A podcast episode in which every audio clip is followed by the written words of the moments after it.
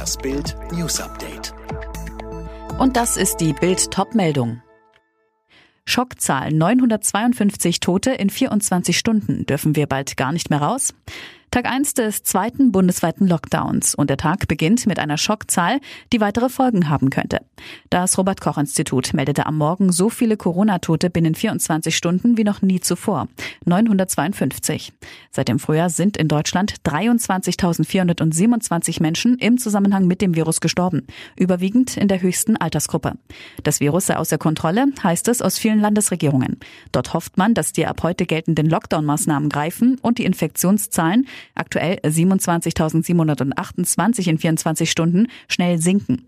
Ansonsten könnte es weitere Regeln geben. Letztes Mittel, Ausgangsbeschränkungen oder Sperren, wie im Frühjahr auch tagsüber. Rätsel um Parfümkette, Douglas-Filialen trotz Lockdown weiter offen. Laut Gewerkschaft Verdi will die Parfümerie Douglas für die Zeit des Lockdowns als Drogerie weitermachen. Das gehe aus einer Anweisung der Geschäftsführung an die Filialen in Hessen hervor. Denn Drogerien dürfen auch im Lockdown offen bleiben, Parfümerien nicht. Bildreporter konnten sich überzeugen, sowohl in Frankfurt als auch in Fulda waren Filialen geöffnet. Das betrifft aber nicht jede Filiale der Kette, einige waren geschlossen. Verdi Hessen liegt das Schreiben der Douglas Geschäftsführung vor.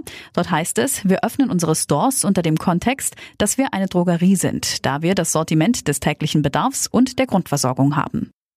Und jetzt weitere Bildnews. Der Bundestag hat heute über die Corona-Impfstrategie der Regierung diskutiert. Dabei ging es auch nochmal um die Frage, warum die Zulassung in der EU voraussichtlich erst am Montag kommt, während der Impfstoff der deutschen Firma BioNTech bereits in anderen Ländern im Einsatz ist.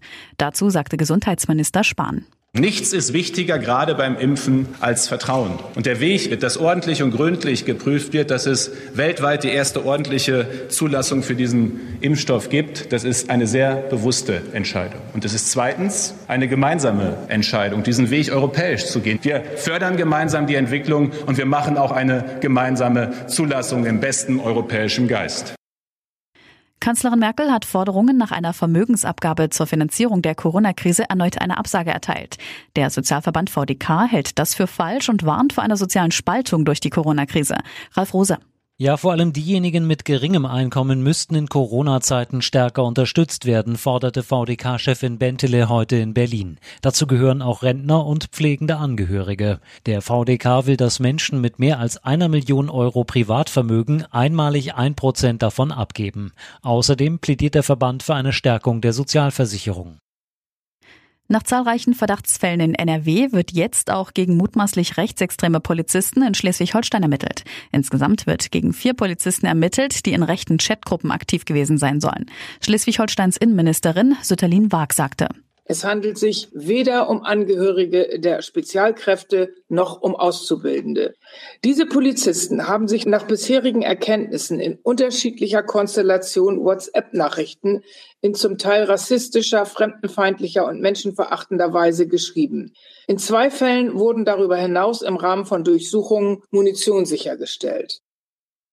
In Deutschland ist die Zahl der Geburten in diesem Jahr leicht gesunken. Zwischen Januar und September kamen etwa 580.300 Babys zur Welt.